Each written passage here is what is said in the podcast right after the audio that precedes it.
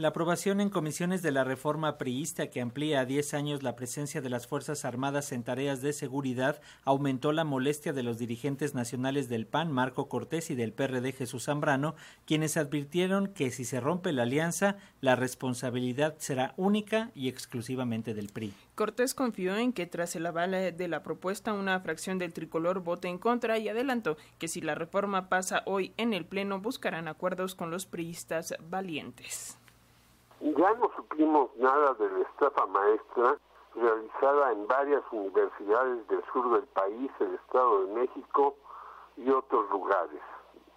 ¿Por qué no reactiva la Unidad de Inteligencia Financiera o la Secretaría de la Función Pública esos manejos ilícitos?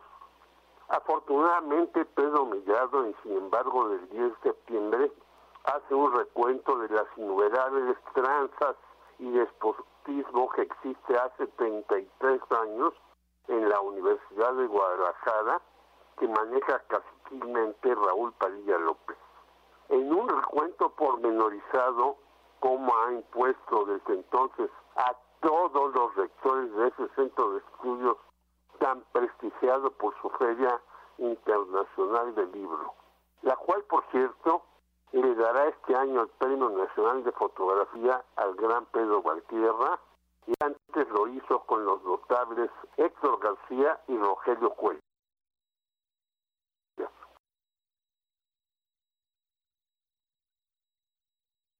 De los rectores, dos han sido reelectos, José Antonio Mellado y Raúl Vázquez López, pero todos sin excepción han estado subordinados a Raúl Padilla, ya sea por ser funcionarios de la Casa de Estudios, dirigentes estudiantiles o magisteriales.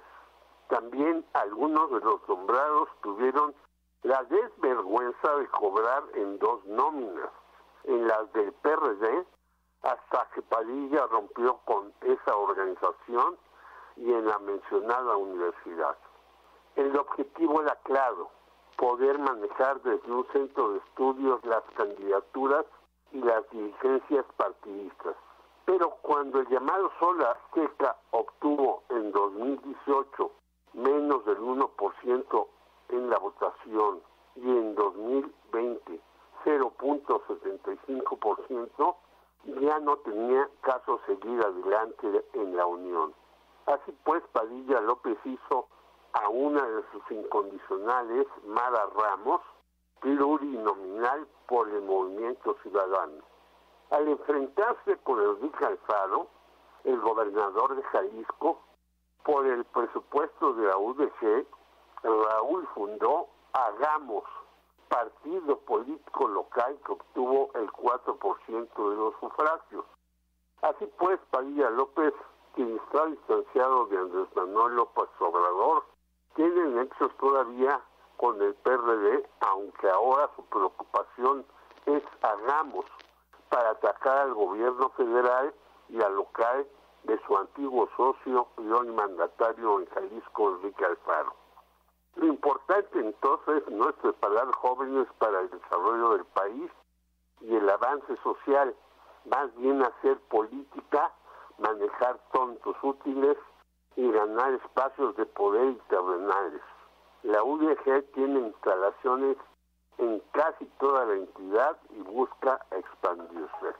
La organización colectiva de reflexión universitaria de la multimensionada universidad señala en un texto dirigido al actual rector Ricardo Villanueva Lomelí que los grandes cambios que se necesitan en el centro de estudios es imposible hacerlos con el cacicazgo de Padilla López.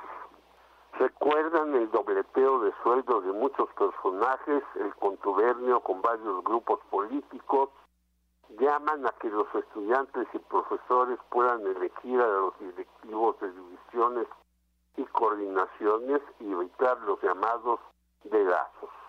Además, se oponen a que se instalen restaurantes de lujo en las instalaciones universitarias, aumenten los salones para fiestas que no son de la universidad, no privatizar instalaciones y transparentar las cuentas de un organismo gubernamental.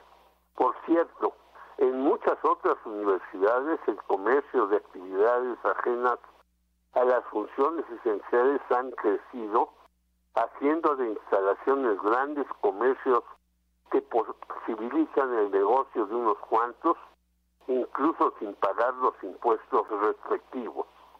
Las universidades no deben ser coto privado de pandillas, sino de la ampliación de conocimientos. Jorge Meléndez, Radio Educación.